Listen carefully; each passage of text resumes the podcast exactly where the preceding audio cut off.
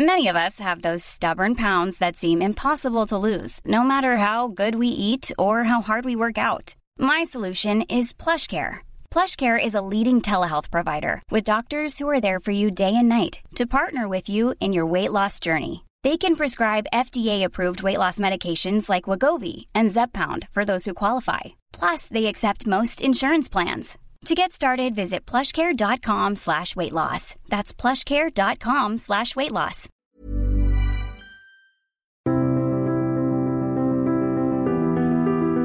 Bienvenue pour cette nouvelle émission. Ravi de vous retrouver cette semaine où nous allons aborder la vie d'un homme euh, important au cours du XXe siècle, puisqu'il s'agit de Joseph Ratzinger.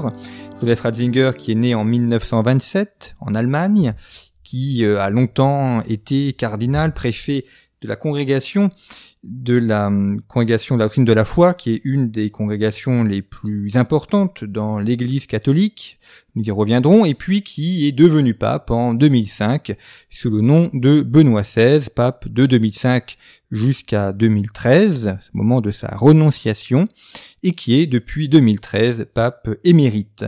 Nous allons le voir, une vie extrêmement riche qui a traversé toute l'histoire du XXe siècle, la période nazie évidemment, la guerre, le Concile Vatican II, les espérances et euh, les problèmes de l'Église dans les années 1960-1980, avant d'être appelé à Rome par le pape Jean-Paul II et d'être l'un des plus proches collaborateurs de Jean-Paul II, l'un de ses bras droits et un homme qui a joué un rôle extrêmement important durant son pontificat. Et alors qu'il pensait prendre une retraite largement méritée en 2005 à la mort de Jean-Paul II, eh bien c'est lui que le conclave a choisi pour succéder au pape polonais, l'obligeant ou le contraignant à rester quelques années de plus à Rome dans une nouvelle tâche qui est celle de pape. Alors cette euh, semaine, nous allons évoquer la vie de Joseph Ratzinger et la semaine prochaine, nous parlerons de Benoît XVI. Et euh, pour en parler, je reçois cette semaine le père euh, Clément Imbert. Bonjour. Bonjour. Merci beaucoup d'être venu à notre micro. Vous êtes, vous êtes curé de la paroisse francophone de Vienne. vous résidez donc en Autriche et vous avez traduit la biographie de Benoît XVI, biographie de Peter Sivald, euh, biographie de Benoît XVI qui est donc paru en français aux éditions Cora. Le tome 1 est paru et euh, vous êtes en train de finir la traduction du tome 2. Donc euh, les lecteurs francophones auront la joie de voir le tome 2. Cette biographie est une des plus, même la plus complète et, la plus importante sur Joseph Ratzinger, Benoît XVI. Peter Sivald connaît en plus Ratzinger depuis très longtemps, puisqu'il connaissait avant qu'il ne devienne pape. Donc c'est un livre extrêmement important, important euh, d'ailleurs qu'on soit catholique ou non, parce que vu euh, le rôle historique euh, de Benoît XVI et de Ratzinger, c'est évidemment essentiel de, le connaître, ne serait-ce que pour la, vie intellectuelle et, la vie religieuse de, l'Église au cours du XXe siècle. Alors nous allons nous, intéresser dans cette émission à Joseph Ratzinger, peut-être dire quand même quelques mots sur son enfance, parce que on voit bien qu'au cours de sa vie, ça l'a, profondément marqué cette vie en, Bavière. Euh, il était professeur d'université. Il a une relation très très proche avec ses parents, avec son frère et sa sœur. Et cette enfance euh, heureuse au début et puis difficile après, du fait du nazisme d'une part et de la guerre d'autre part, a, beaucoup influencé sa manière d'être et sa manière de faire au cours des grandes responsabilités qui ont été les siennes. Il est certain que son, origine bavaroise a joué un grand rôle. C'est d'ailleurs euh, une chose sur laquelle insiste beaucoup Peter Sewald, aussi bien dans le livre que dans différentes interviews qu'il a, données lorsqu'il il parlait justement de sa relation avec euh, le pape Benoît et euh, Joseph Ratzinger auparavant. il a effectivement grandi en Bavière, il a beaucoup bougé en Bavière, son papa était gendarme, donc il a suivi la famille dans différentes mutations.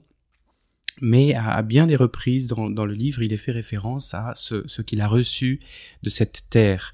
La Bavière, il faut imaginer un petit peu cette, euh, cette région extrêmement prospère, comme elle l'est toujours aujourd'hui, euh, c'est aussi une région, la région catholique d'Allemagne, une région où tout est euh, rythmé par euh, effectivement une, une, un, un, lien très très très fluide, j'allais dire, entre l'appartenance à cette terre, avec le dialecte, avec tout un tas de traditions, avec euh, l'appartenance à une foi et le, le sentiment vraiment de d'être dans un dans d'être chez soi, hein, le sentiment du, du chez soi.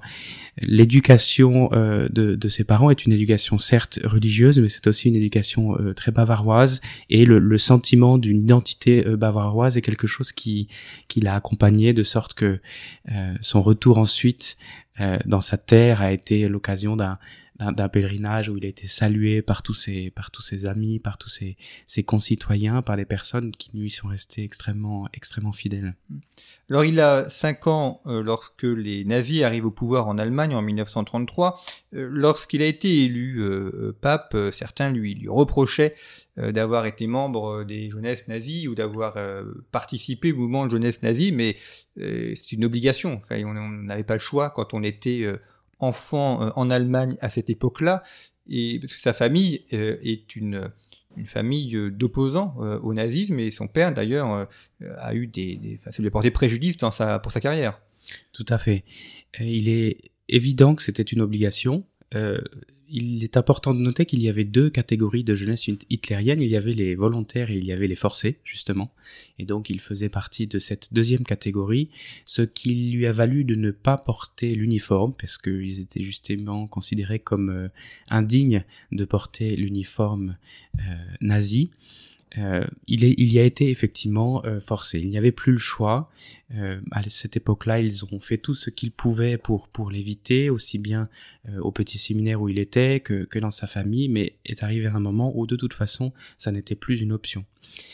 Euh, il est vrai aussi qu'effectivement sa famille, sa famille est une famille de, de résistantes, pas de résistantes, mais je dirais plutôt d'opposantes, car la résistante est une, voilà, peut-être une expression qui n'est pas tout à fait la elle, elle, elle, a une signification hein, différente euh, pour nous peut-être que et pour les Allemands, mais il est de depuis le moment où, Hitler euh, est arrivé au pouvoir, il était clair pour cette famille que euh, c'était un mal. Et même si Monsieur Ratzinger père faisait en sorte que ne ce soit pas un sujet pour que les enfants puissent aussi se développer sereinement, il a tout fait pour éviter euh, de rendre des services. L'autre chose que nous pouvons noter, c'est que l'encyclique euh, rédigée par la main du futur Pie XII, qui était à l'époque le, le, nonce en Allemagne, mit Brennen der Sorge, avec une grande inquiétude, une vive inquiétude. Donc elle a été rédigée en, en 37, a été lue dans toutes les églises le, le 21 mars 1937. Elle était parvenue euh, avec extrêmement beaucoup beaucoup de prudence pour qu'il n'y ait pas d'interception par le régime nazi de la main à la main pour que chaque curé puisse la lire en même temps le même jour est apparue comme une, une, une bénédiction, une réjouissance où effectivement Monsieur Ratzinger père s'est extrêmement euh, s'est senti très très soulagé de voir que euh, l'Église euh, par la euh, les, les, les grands prélats de cette époque-là avait acquis la même conviction que la sienne. Hmm. Euh, vous l'avez dit, cette, encyclique, une partie euh, a été rédigée par le cardinal Faulhaber, qui était le cardinal archevêque euh, de, Munich, qui est celui qui ordonne prêtre les deux frères Ratzinger, et qui a été un, un des opposants farouches au nazisme. En 1940, il fait une, une homélie qui est restée célèbre, où il s'oppose frontalement au régime nazi. Ça, a dû marquer aussi la, la, formation, la confiance euh, euh, morale de ces deux frères euh, d'avoir ce, cet affrontement et pour le coup une résistance frontale et directe de l'archevêque de Munich.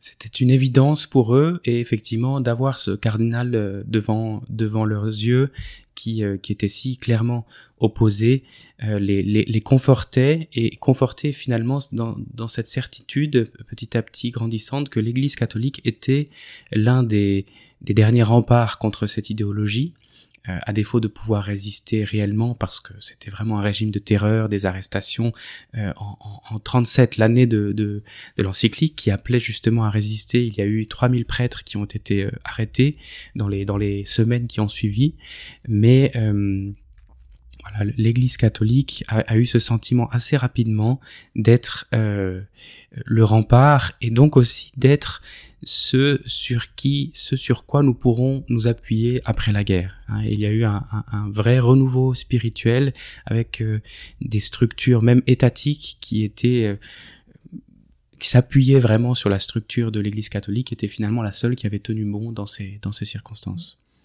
Alors avançons de, quelques années. Donc Joseph Ratzinger est, ordonné euh, prêtre en 1952 et euh, 51 et il, euh, il, commence une carrière euh, universitaire. Enfin c'est un homme qui est porté vers vers la, la réflexion, vers le, le, débat intellectuel, une grande passion pour saint Augustin, à laquelle il a consacré une de ses thèses et euh, c'est un, homme qui, reste très profondément marqué euh, par la pensée de Saint Augustin. Oui, Saint Augustin a été euh, l'une de ses grandes découvertes intellectuelles. Il l'a redit à bien des reprises. Il a, il a été aussi se recueillir sur sa tombe à, à Pavie. Voilà, il, et, et, les la rencontre avec Saint Augustin a certainement influencé d'autres rencontres qu'il a fait euh, après cela, avec euh, Saint Bonaventure, avec le cardinal Newman. Euh, mais, mais il est évident que euh, la cité de Dieu, les confessions ont été euh, une étape, une étape majeure dans, dans son développement intellectuel et spirituel. Et puis il y a le, Concile Vatican II euh, qui s'ouvre, une, grande surprise, parce que même si depuis, euh, depuis quelques années il y avait des, rumeurs de concile ou une volonté de, euh, de, terminer Vatican I, l'annonce par Jean XXIII de l'ouverture du concile est quand même une, grande surprise pour, pour tout le monde. Et c'est peut-être la, la, première fois que Ratzinger a un rôle public ou un rôle euh, un rôle important puisqu'il est il suit euh, son archevêque à Rome euh, comme étant son conseiller sur la question théologique. C'est d'abord une, marque de grande confiance. C'est lui qui a été choisi parmi de très autres nombreux professeurs et ça lui permet aussi de découvrir Rome d'une part et des débats intellectuels très vifs qui ont lieu durant le durant le concile. Le, le, cardinal Frings, donc qui est qui est son archevêque, est particulièrement marqué par la pertinence des analyses de, Joseph Ratzinger lorsqu'il l'écoute lors d'une conférence en Allemagne, de telle sorte qu'il lui demande, lorsqu'effectivement cette actualité du concile devient réalité, lui demande de, de l'aider à préparer une conférence à Gênes dans les, mois qui euh, qui précèdent vraiment l'organisation du concile. Donc cette cette euh, cette rencontre de Gênes avec beaucoup de, grands protagonistes, notamment le, cardinal Cyril, archevêque de, de Gênes, un moment qui est censé donner une touche particulière aux commissions préparatoires. Et donc le cardinal Frings prononce un discours qui a été écrit par Joseph Ratzinger, qui parvient au pape euh, Jean XXIII qui euh, écrit personnellement de sa main au, cardinal pour lui dire euh, vous avez exprimé tout ce que je portais en voulant convoquer ce concile, je vous en remercie, je suis plein de gratitude, nous allons pouvoir commencer sur des bonnes bases. Donc effectivement, ça montre euh, la place qu'a Joseph Ratzinger, qui en même temps n'existe pas puisque c'est toujours son évêque qui endosse les, ses prises de parole, mais dans le dans le concile, cette, cette grande figure qui est le cardinal Frix, qui a, qui a une réputation de droiture, de, de hauteur de vue, euh, une grande influence parce que l'Église allemande est, vraiment au, au, meilleur de, de, sa forme, euh, va, va du coup être euh, est quelqu'un qu'on écoute. Voilà, est quelqu'un qu'on écoute. Et donc, effectivement, les textes euh, sont très souvent repris tels quels, euh, ce que lui propose son, son, son péritus, donc son assistant théologique, ce qui permet de dire effectivement qu'il a joué un grand rôle, mais en même temps un rôle euh, de coulisses. Il y a un, débat historiographique sur la, la, manière dont le concile a été reçu par, par Ratzinger, parce que souvent on le présente comme quelqu'un qui était très favorable aux premières thèses et qui se serait un peu raidi, voire qui aurait fait volte-face, en voyant la manière dont celles-ci ont été euh, appliquées. Et on a du mal parfois à imaginer aujourd'hui l'élan de, de, grande espérance euh, du Concile, euh, la manière, enfin, un optimisme extrêmement important lors de sa clôture, et puis ensuite une décennie, voire deux ou trois décennies très compliquées pour le, catholicisme en Europe et ailleurs. Qu'en est-il justement de la position de Ratzinger par rapport à ça et par rapport au, aux espoirs que beaucoup avaient placés dans cet événement et qui et ensuite les difficultés, voire les, les controverses qui ont eu lieu par la suite.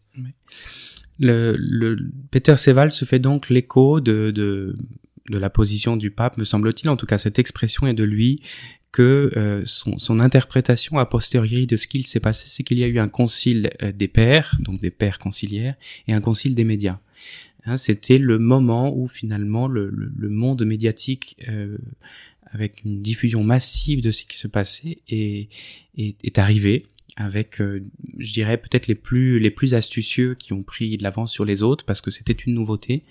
Et force est de constater qu'il y avait parmi ces astucieux des personnes qui ont compris que euh, leurs idées euh, si elles ne passaient pas fondamentalement dans les débats conciliaires, parce qu'il y avait euh, un, vrai désir de renouveau, mais dans un enracinement dans la tradition, ce qui est la position de Ratzinger, alors les, médias, dans la façon de présenter les choses, auraient la possibilité de, de prendre certaines libertés avec ce qui a été réellement dit. Euh, L'histoire semble donner crédit à cette, à cette euh, position, puisque lorsque nous consultons les textes conciliaires, ils sont c'était une vraie actualisation, un vrai aggiornamento et en même temps ancré dans une tradition, ce qui était euh, finalement la position de Ratzinger. Ça a été toujours sa position, quelqu'un qui, avec Saint-Augustin, avec sa bonne aventure, avec euh, avec la Bavière, a, a, a vécu toujours ancré dans une vraie tradition, mais avec conscience du besoin euh, d'un, de cette nouveauté. C'était d'ailleurs la portée de son discours de, de Gênes mais voyant effectivement que euh, le, disons les, débats conciliaires, je pense, n'ont pas été tellement euh, abîmés par ce qui est dit là, ce que je viens de présenter, mais de nouveau la façon dont ils ont été présentés, euh, qui a fait que ensuite, lorsque les commissions épiscopales des différents pays ont voulu commencer à appliquer un peu les fruits du concile, alors ils ont appliqué plutôt euh, ce qui était dit dans les rapports de presse que ce qui était réellement dit dans les textes. C'est ce que défend, d'ailleurs c'est ce qu'a toujours défendu euh, Ratzinger en, parlant de d'herméneutique de la continuité et non pas d'herméneutique de la rupture. D'ailleurs, c'est un, un dernier discours qu'il a fait en tant que pape euh, sur, sur le Concile Vatican II. C'était devant les séminaristes euh, de Rome, me semble-t-il. Exact. Euh, où pendant une heure, il a fait une, une conférence euh, sur la, la manière d'interpréter le Concile. On voit que ça lui a énormément euh, tenu à, à, cœur. Et, et, ensuite, il est donc confronté en, en Allemagne à euh, des, déboires, enfin des attaques au sein de l'université. Lui-même, euh, dans le mouvement de mai 68, euh, a du mal à faire court. Enfin, il voit l'université telle qu'il a connue se déliter pour aboutir à autre chose. Oui, il voit cela et en même temps, il, il trace son chemin, c'est-à-dire qu'il a effectivement beaucoup changé de poste. Tout le monde le demandait. Alors les changements de poste euh, d'une université à une autre s'expliquent pour pour plusieurs choses. On n'est pas, je vais pas rentrer dans les détails, mais il, il euh, partout où il est, on l'écoute euh, et il ne se sent pas euh, euh, contraint de devoir changer ses positions, etc. Il a toujours eu conscience d'avoir quelque chose à dire, justement de proposer cette nouveauté du christianisme ancré dans une tradition. Donc effectivement, il y a beaucoup de contestations, il y a des tentatives de le discréditer, de lui, de lui enlever la parole, mais euh, lui, lorsque vraiment c'est trop difficile, alors il accepte l'opportunité d'aller travailler dans une autre université. Il accepte toujours de discuter, et souvent ses, ses détracteurs sont impressionnés par sa, sa, son ouverture au dialogue et sa capacité à, à défendre des positions très pertinentes. Mais euh, voilà, il a, il a mené une carrière universitaire particulièrement euh, élogieuse, intéressante et riche, et ne s'est pas laissé freiner par, euh, par les attaques ad hominem. Alors à sa grande surprise, il est nommé archevêque de Munich par le pape euh, Paul VI en, en 1977. sa surprise parce que lui se voyait comme un universitaire et absolument pas comme un, un, un évêque. Et puis ensuite, il est créé cardinal. Et euh, peut-être encore plus surprenant pour lui, Jean-Paul II euh, l'appelle euh, à Rome. Il avait croisé le canal Wojtyla à, Rome pendant le concile. Et finalement, en 1982, donc au, début du pontificat de Jean-Paul II, celui-ci l'appelle à Rome, le nomme préfet de la congrégation pour la de la foi, et ça a été un, des piliers du pontificat. Peut-être avant de d'aborder la Ratzinger euh, préfet peut-être évoquer ce qu'est exactement la, la, congrégation pour la doctrine de la foi et en quoi, en quoi ce poste est important. et, et, donc quelle a été aussi l'importance du rôle de Ratzinger pendant le, le pontificat de Jean-Paul II donc la, la, congrégation pour la doctrine de la foi est effectivement une, une institution très ancienne qui auparavant s'appelait le, le Saint-Office, euh, ce qui, qui, est resté dans les mémoires aussi comme euh, justement l'organisme qui procédait à, à l'Inquisition.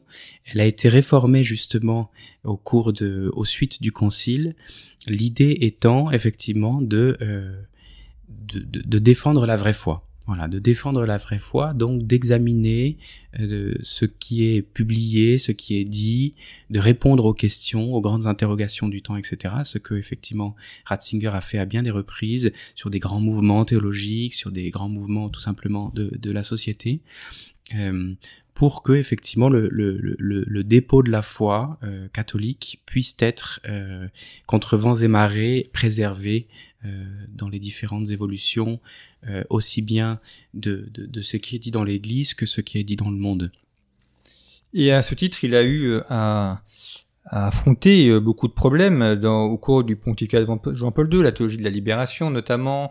Il y a eu le problème de déviance doctrinale multiple, et puis il y a aussi eu le, un texte paru en, en 2000, Dominus Jesus, sur la question de la des rapports avec euh, les églises protestantes qui avaient qui a aussi été mal perçu et, sur lequel il a fallu qu'ils défendent également la, la position euh, qui était celle de la congrégation, euh, qui dont le texte d'ailleurs a été publié avec l'accord du pape, évidemment. Tout à fait.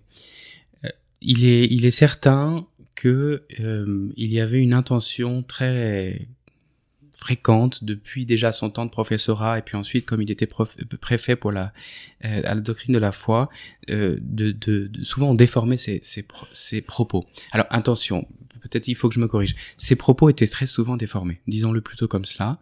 Euh, c'est-à-dire que euh, souvent par exemple ce document Dominus Jesus qui était un document doctrinal euh, qui reprenait des points pour les catholiques euh, a été euh, utilisé pour discréditer en disant ce pape est contre l'œcuménisme, euh, il fait un retour en arrière, etc. Alors que de nouveau, il éclaircissait un point de doctrine catholique pour les catholiques. Et d'ailleurs, les protestants, la, la, plupart de ses interlocuteurs protestants, les gens qui le connaissent, ses amis, etc., euh, n'ont pas compris pourquoi est-ce qu'il y avait cette agitation euh, sur tel ou tel sujet, sur ce sujet-là, euh, dans la mesure où ça ne s'adressait pas directement à eux. Et en fait, je, note cela parce que dans, plusieurs sujets, la, la, théologie de la libération, vous avez mentionné, ou d'autres points de doctrine, euh, c'était quelqu'un qui euh, avait une capacité à expliquer les choses, mais il faut quand même prendre un peu de temps pour l'écouter, pour le lire, et euh, il était très aisé de prendre un petit point du discours pour pouvoir l'utiliser à ses fins, qui consistaient souvent à le discréditer, à lui donner cette image euh, dans la, de laquelle il a n'a jamais réussi à se défaire, ou peut-être n'a-t-il pas essayé, du fameux Panzer cardinal. Mm. Donc le, le traditionnalisme rétrograde est complètement fermé à tout ce qui pourrait venir de de, la nouveauté, des temps modernes, etc. Oui, alors que lorsque l'on le lit, on se rend compte que sa pensée est beaucoup plus fine et, complexe que les, caricatures qui ont été faites de lui. Et notamment, euh, Ratzinger a un grand amour de la musique. C'est quelqu'un qui a une vie assez ascétique, euh, mais une grande passion pour la musique. Et on voit que sa passion pour la musique, c'est pas simplement celle d'un mélomane, mais qu'il rattache ça aussi à, à une philosophie, à une vision du monde plus complexe. Il a beaucoup écrit sur la, musique elle-même, et évidemment en tant que bavarois, on comprend qu'il était aussi euh, grandement influencé par euh, toutes les musiques euh, allemandes ou italiennes qui sont passées par chez lui. D'autant plus qu'il était dans une Bavière très proche de l'Autriche. Donc, il a plusieurs fois avec ses frères et sœurs été à Salzbourg pour écouter des concerts son frère, donc Georg, qui a été aussi ordonné prêtre en même temps que lui, est devenu pendant pendant plusieurs dizaines d'années le, le chef de chœur de la manécanterie de Ratisbonne, donc le chœur d'enfants. Euh, effectivement, la musique était, était très présente. C'était un, c'était une, une évidence que l'éducation d'un jeune Bavarois catholique était aussi une éducation musicale. Donc, il a lui-même appris le piano jusqu'à jusqu'à aujourd'hui, je crois, peut-être peut-être pas ces derniers derniers mois, mais il s'asseyait à son piano euh, assez assez souvent. Euh, et comme vous le dites, la musique a, a toujours beaucoup occupé c'est sa, pensée, Hein, l'idée que, que, que la vérité, c'est le titre d'un livre d'un de ses grands amis, euh, Balthazar, la vérité est symphonique. Il y a donc un, un lien entre une, une, vérité, la vérité de la révélation, la vérité de la foi, la vérité de la raison, et la façon dont elle peut être présentée d'une façon euh, symphonique, d'une façon harmonique, euh, quelque chose qui, euh, voilà, qui est aussi marqué par une, par une esthétique. On a peut-être plus de mal euh, en France à se rendre compte de cette importance de la musique parce qu'on a un peu perdu cette tradition, notamment des chorales et puis de la grande musique classique. On ne manque pas de, de compositeurs et d'auteurs importants, mais ça s'est peut-être un petit peu perdu. Et c'est vrai que c'est quelque chose sur laquelle il est revenu tout au long de, de sa vie, dans de nombreux textes. Il évoque ces questions musicales. Vous avez cité Hans Urs von Balthasar. Euh, Ratzinger est aussi un homme qui a entretenu des, des amitiés intellectuelles euh, à la fois avec des gens qui sont très proches de lui et aussi des amitiés intellectuelles avec des gens qui, qui étaient opposés, voire euh, en opposition frontale avec lui. Euh, malgré tout, on voit qu'il a toujours eu un souci, peut-être de l'homme de l'université, d'avoir un débat intellectuel, y compris avec des gens qui étaient virulemment opposés à sa pensée. Je pense que c'est lié au fait qu'il était très sûr, non pas sûr de lui, mais sûr de sa pensée. C'est-à-dire qu'il avait conscience de son, de son, de sa capacité intellectuelle. Il avait la conscience aussi de l'œuvre qu'il était appelé à développer. Et euh, son œuvre consistait notamment justement à, à, chercher la vérité dans une grande ouverture. Et donc effectivement, il avait de, de grandes amitiés intellectuelles, des, des personnes qui l'ont beaucoup influencé, notamment le cardinal de Lubac, euh, qui est une, une personnalité importante dans le paysage euh, de la théologie, euh, spécialement euh, en France, mais, mais je pense euh, dans, dans le monde dans les années justement du concile, de l'après-concile. Il y avait aussi des personnes qui n'étaient pas de sa religion ou qui n'étaient pas de sa confession, avec lesquelles il a, il a, il a mené des, des conversations très riche. Euh, il a toujours été considéré par les intellectuels juifs comme un, un, homme avec lequel on pouvait discuter dans bien des, bien des déclarations officielles euh, du côté euh, d'Israël où des grands rabbins disaient nous, le, débat entre les, le dialogue entre les juifs et les, et les catholiques n'a jamais été aussi riche que, que sous Ratzinger et ensuite sous Benoît XVI. Et puis aussi, il a entretenu des liens euh, d'amitié avec des personnes catholique, mais qui n'était pas d'accord avec lui. Notamment, le, la biographie parle très souvent de une personnalité qui n'est pas très connue en France, mais qui l'est beaucoup en Allemagne, qui s'appelle Hans Kunk, qui était euh, au départ vraiment un compagnon, euh, dans le sens où lorsque le concile a commencé dans les années 60, il il faisait partie de ces jeunes théologiens qui désiraient vraiment la nouveauté. Et puis ensuite, ils ont pris des chemins différents. Et Hans Küng l'a très souvent euh, tensé, attaqué, parfois même de façon pas très honnête. Et Ratzinger a gardé euh, cette ouverture, cette capacité à discuter des, des sujets sans se laisser prendre par des querelles d'hommes. Merci beaucoup d'être venu à notre micro pour présenter la vie de, Joseph Ratzinger et je rappelle l'ouvrage que vous avez traduit donc la biographie de Peter Sewald, Benoît XVI, Une vie, qui est paru aux éditions Cora. Le tome 1 est paru aux éditions Cora, euh, qui est euh, d'ailleurs accompagné d'un cahier euh, de photos pour retrouver aussi quelques éléments de la vie de Joseph Ratzinger et le tome 2 qui est quasiment dont la traduction est quasiment terminée donc que les auteurs francophones pourront normalement si tout va bien voir à l'automne pour lire ce qui est aujourd'hui la, la, la, biographie la plus importante sur Joseph Ratzinger. Merci beaucoup pour votre fidélité et à la semaine prochaine.